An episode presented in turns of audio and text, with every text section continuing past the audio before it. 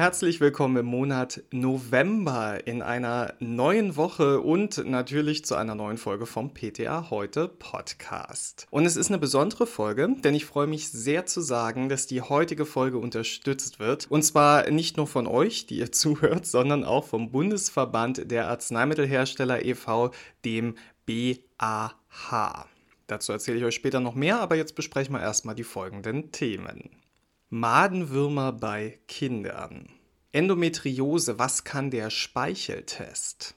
Dann sprechen wir über das DIGA-Verzeichnis, denn da gibt es drei neue Apps. Und ganz zum Schluss noch unser Lieblingsthema, das E-Rezept Westfalen-Lippe stoppt das Pilotprojekt. Unser erstes Thema heute, das müsste sicherlich eine sogenannte Triggerwarnung bekommen im Internet. Das Thema ist Madenwürmer. Ja, viele schütteln sich dabei, stellen das Frühstück weg und müssen sich noch mal kurz sammeln, bevor sie weiterhören. Aber ihr seid ja PTA und für PTA gibt es keine Tabuthemen. Deshalb können wir hier unter KollegInnen natürlich ganz offen drüber reden. Und am Ende wisst ihr natürlich, so wie ich, Würmer sind vielen unangenehm, aber ein Beratungsthema wie jedes andere in der Apotheke. Wenn ich so an meine Beratungsgespräche zurückdenke, dann muss ich sagen, dass ich sogar ziemlich oft dazu beraten musste. Da kam es dann auf viel Diskretion an, denn für viele ist dieses Thema eben sehr unangenehm. Wir sprechen hier ja vom sogenannten Madenwurmbefall. Die Madenwürmer, vielleicht kennt ihr sie auch unter dem Namen Enterobius vermicularis oder Oxyuris vermicularis. Unter dem Namen kannte ich sie nicht. Die gehören zu den Parasiten und werden zwei bis drei Millimeter lang. Was gut an ihnen ist, sie sind weiß, und daher sogar ganz gut mit dem Auge erkennbar. Würmer und Eier siedeln sich oft im Analbereich an, daher ist die Diagnose mittels Abstrich gut praktizierbar. Madenwürmer sind bei Kindern die am häufigsten vorkommende Wurmart in Europa und so erschreckend das für Betroffene auch erstmal klingt, die sind ganz gut behandelbar. Was die Würmer so unangenehm macht, ist das Jucken am Po, das sie verursachen und das besonders am Darmausgang und das ganz besonders nachts. Aber wo kommen die eigentlich her? Wo holt man sich die? Madenwürmer gelangen durch Kontakt mit bereits infizierten Menschen oder verunreinigten Gegenständen, zum Beispiel Sandspielzeug, in den Körper. Verunreinigte Lebensmittel, zum Beispiel Salat, kann ebenso eine Ursache sein. Außerdem können Wurmeier eingeatmet werden, beispielsweise wenn sie an Staubpartikeln haften. Ihr seht also, das kann ganz, ganz schnell mal passieren. Und wenn ich da so an Sandspielzeug denke, dann wird auch klar, warum Kinder betroffen sind. Die Eier werden im Körper zu Würmern. Diese Würmer legen ihre Eier nach zwei bis sechs Wochen im Analbereich des Menschen ab und aufgrund ihrer klebrigen Eigenschaften haften sie dort sehr gut und sind bis zu fünf Tage ansteckend. Die Eiablage löst ein unangenehmes Kribbeln aus, was vor allem nachts sehr störend sein kann. Durch Kratzen an der entsprechenden Stelle gelangen die Eier dann an die Hände und unter die Fingernägel, weshalb eine erneute orale Aufnahme erfolgen kann. Besonders Kindern fällt es schwer, den Juckreiz zu widerstehen und so eine Wiederinfektion zu vermeiden. Und da merkt man jetzt auch, warum eine frühzeitige Therapie so wichtig ist, denn dieser Kreislauf muss unterbrochen werden. Geeignete Medikamente werden nach der Diagnose durch den Arzt verordnet, können aber teilweise auch ohne Rezept in der Apotheke erworben werden. Kinder unter sechs Jahren, die gehören grundsätzlich zum Arzt. Grenzen der Selbstmedikation ist da das Stichwort. Die Wirkstoffe, die zum Einsatz kommen, sind Pyrvinium Embonat in Pyrkonsuspension oder Molevac. Dann hätten wir da noch das Mebendazol, das findet ihr in Vermox oder Pyrantel in Helmex. Alle diese Wirkstoffe töten oder lähmen die Madenwürmer im Darm. Je nach Alter und Körpergewicht werden die Medikamente als Einmalgabe verabreicht. Oft wird eine Wiederholung der Einnahme nach zwei und nach vier Wochen empfohlen. Bei Erwachsenen ergibt sich oft das Problem, dass eine Flasche vom Gewicht her nicht ausreichend ist. Wenn wir von der flüssigen Arzneiform sprechen, da sollte man dann vor der Abgabe immer noch mal kontrollieren, ob PatientInnen nicht mit zwei Flaschen besser beraten sind. Kontraindikationen wie eine Leberschädigung, Niereninsuffizienz oder entzündliche Magen-Darm-Erkrankung sind zu berücksichtigen und Mebendazol und Pyrantel haben ein erweitertes Wirkspektrum und sind daher verschreibungspflichtig. Zu jeder guten Beratung gehören natürlich auch nicht medikamentöse Tipps, die ihr euren Patientinnen mitgeben könnt. Zum Beispiel nach der Therapie den Analbereich täglich für acht Tage mild reinigen und mit einer Creme pflegen, Bett und Unterwäsche täglich wechseln und heiß waschen, die Hände sollten sehr häufig gereinigt, desinfiziert werden und die Nägel sauber gehalten werden. Den Boden ebenfalls sehr sauber halten, da sich die klebrigen Wurmeier am Staub anhaften und über die Luft übertragen werden können. Familienmitglieder sollten bei ähnlichen Symptomen mitbehandelt werden und Lebensmittel gut waschen, schälen und keine rohen tierischen Produkte verzehren, besonders auf Reisen. Ja, mir fällt jetzt beim besten Willen keine Brücke zu unserem nächsten Thema ein, deshalb nenne ich es einfach und ihr versucht bei diesem Themenwechsel mitzukommen. Okay? Okay, los geht's. Ein Speicheltest, um Endometriose festzustellen. Wie klingt das für euch? Ja, das ist tatsächlich etwas ganz Neues. Entwickelt hat den Test das französische Unternehmen Civic. Schon bald soll er in Deutschland erhältlich sein und unter dem Namen Endotest Diagnostic über das Privatlabor Elutia GmbH vermarktet werden. Behandelte GynäkologInnen können den Test ab nächstem Jahr voraussichtlich dort anfordern. Der ist eine Selbstzahlerleistung und kostet, haltet euch fest, rund 800 Euro. Ja, ich denke mir, dass bei 800 Euro die Anwendung in der Allgemeinheit wahrscheinlich sehr niedrig sein wird. Aber es gibt ja viele PatientInnen, die unter extremen Symptomen leiden und die das vielleicht in Anspruch nehmen würden. An der Durchführung wird der Test nicht scheitern, denn die ist genauso leicht, wie man sich vorstellt. Eine Speichelprobe wird einfach an das Labor geschickt und innerhalb von zwei Wochen sollte das Ergebnis geliefert werden. Ja, ich wollte es auch nicht glauben, dass es so einfach ist. Die Technik dahinter ist natürlich ein bisschen komplizierter. Der Speichel wird auf sein Muster an MikroRNA, kurz miRNA, untersucht. miRNA sind kurze, nicht kodierende RNA-Stücke, die eine wichtige Rolle bei der Regulierung der Genexpression spielen. Nach Angaben des Herstellers wurden 109 MikroRNA ausfindig gemacht, die im Zusammenhang mit Endometrioseerkrankungen stehen sollen. Eine kleinere Studie hat man ebenfalls dazu gemacht. Speichelproben von 200 Patientinnen mit Unterleibsschmerzen wurden untersucht bei 153 von ihnen wurde schließlich mit klassischen Methoden wie einer Bauchspiegelung oder einer MRT eine Endometriose diagnostiziert, bei den restlichen 47 nicht. Nach Herstellerangaben sollen rund 97 Prozent der Endometriosefälle anhand des Speicheltests richtig als solche erkannt worden sein und 100 Prozent der Fälle ohne Endometriose. Doris Scharrell ist Landesvorsitzende des Berufsverbands der Frauenärzte in Schleswig-Holstein. Gemäß ihrer Erfahrung ist es so, bestehe ein begründeter Verdacht auf eine Endometriose und gleichzeitig Beschwerden wie starke Schmerzen oder ein ausbleibender Kinderwunsch, dann könne in der Regel nur eine Bauchspiegelung abschließende Sicherheit bieten. Dadurch können eben auch Verklebungen und Wucherungen sofort entfernt werden. Diese Methode ist also nicht nur Diagnose, sondern auch Therapie. Zudem können Gewebeproben entnommen und untersucht werden. Bei der histologischen Untersuchung zeigt sich dann, ob es sich wirklich um Endometriose oder andere Veränderungen wie zum Beispiel Zysten handelt. Allerdings, das gibt sie auch zu bedenken, der Eingriff erfolgt unter Vollnarkose und mit entsprechenden Operationsrisiken. Daher ist eine Bauchspiegelung erst der letzte Schritt. Gerade jüngeren Frauen, die vielleicht keine Bauchspiegelung wünschen, verschreibt sie eine gestagenhaltige Pille. Dadurch lässt sich die Endometriose wirksam behandeln, sagt sie. Weil die Gestagene die Periode unterdrücken, bilden sich auch die Endometrioseherde zurück. Zum Speicheltest hat die Gynäkologin Charell eine klare Meinung. Sie sieht nicht, wie der Speicheltest Diagnose oder Therapie verbessern soll. Bei großer Unsicherheit in der Diagnostik könnten zwar auch Marker herangezogen werden, das macht man. Beweisend ist jedoch das Ergebnis der histologischen Untersuchung und die ist erst nach einer Bauchspiegelung möglich. Außerdem überzeugt sie die geringe Anzahl an untersuchten Frauen nicht. Mit 200 Patientinnen würde sie noch nicht an den Markt gehen.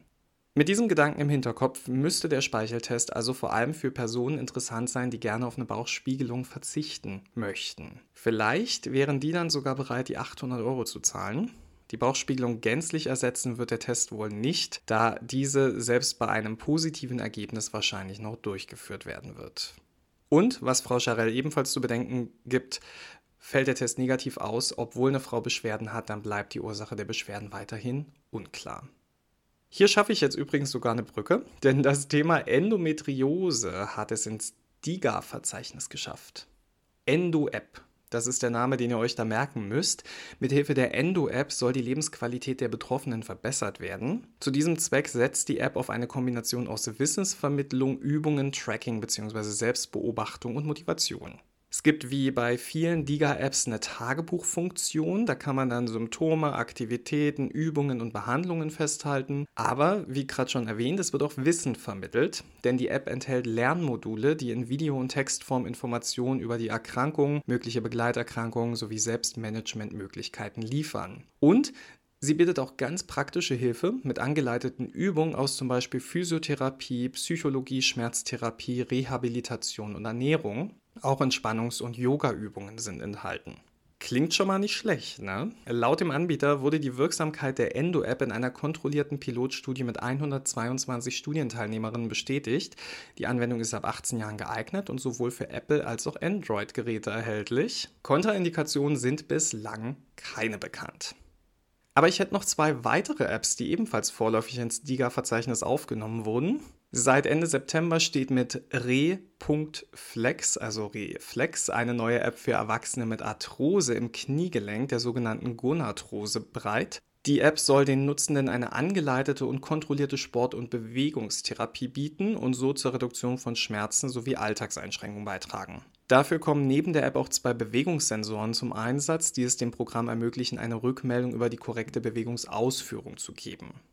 Die App selbst kommt aus dem schönen Baden-Württemberg, wie PTA heute übrigens auch, denn die App wurde gemeinsam mit der Sportmedizin des Universitätsklinikums Tübingen entwickelt und besteht aus Mobilisations-, Gleichgewichts-, Kräftigungs- und Dehnungsübungen.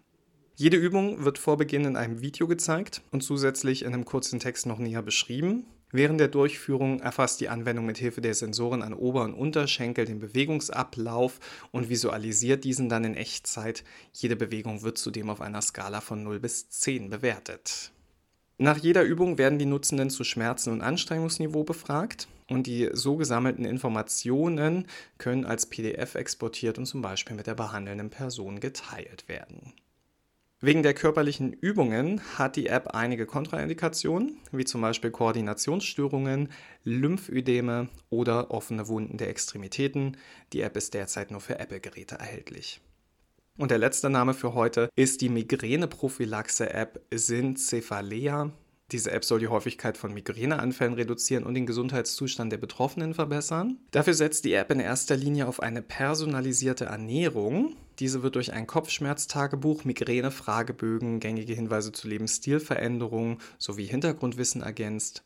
Syncephalea ist ab einem Alter von 18 Jahren bei Migräne mit und ohne Aura indiziert, sollte jedoch bei gleichzeitigem Diabetes mellitus Typ 1 nicht zum Einsatz kommen. Die App wurde von den Medizinern der Universität zu Lübeck entwickelt und ist sowohl für Android als auch Apple-Geräte erhältlich.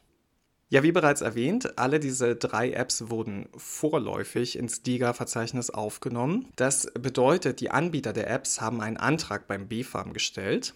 Damit der genehmigt wird, müssen die DIGA zunächst als Medizinprodukt zertifiziert sein und dadurch ihre Sicherheit und Funktionstauglichkeit nachweisen. Außerdem müssen Qualität, Datenschutz und Informationssicherheit belegt und ein positiver Effekt auf die Patientenversorgung nachgewiesen werden. Wenn dieser Nachweis noch nicht erbracht werden kann, dann dürfen DIGA nach Vorliegen einer Begründung und eines Evaluationskonzeptes vorläufig für zwölf Monate in das Verzeichnis aufgenommen werden.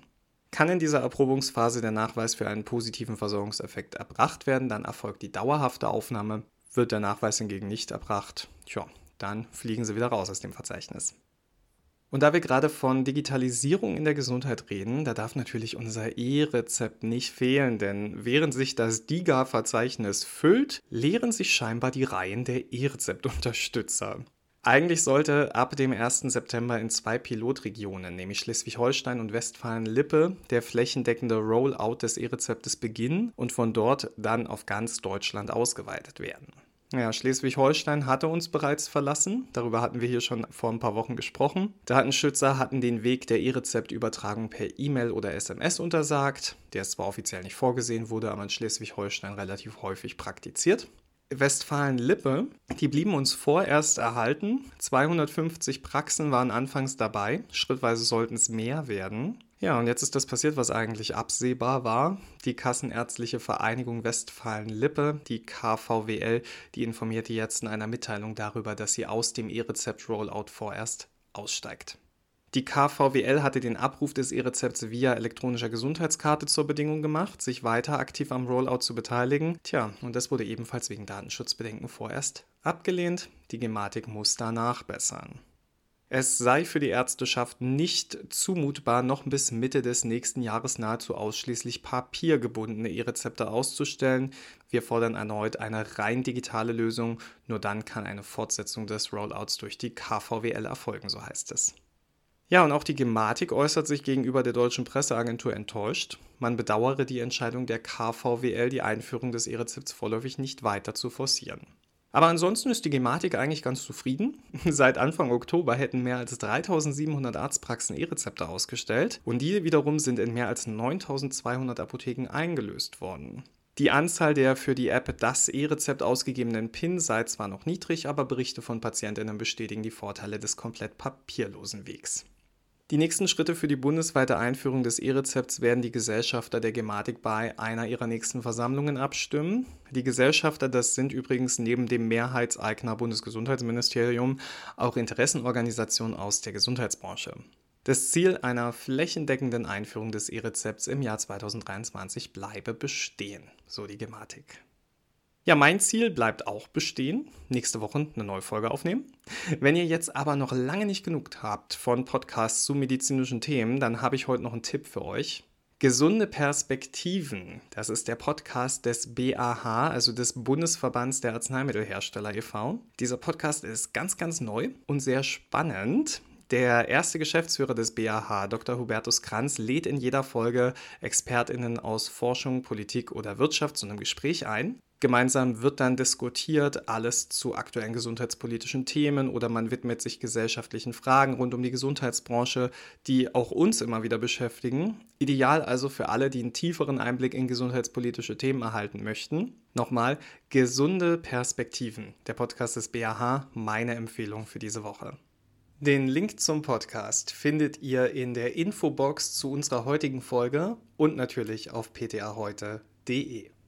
Für nächste Woche habe ich natürlich auch eine Empfehlung, nämlich den PTA Heute Podcast. Ich wünsche euch allen eine wunderschöne Woche und dass euch nur nette Menschen begegnen. Wenn ihr mögt, dann hören wir uns nächste Woche wieder. Ich werde auf jeden Fall da sein. Bis dahin, gehabt euch wohl.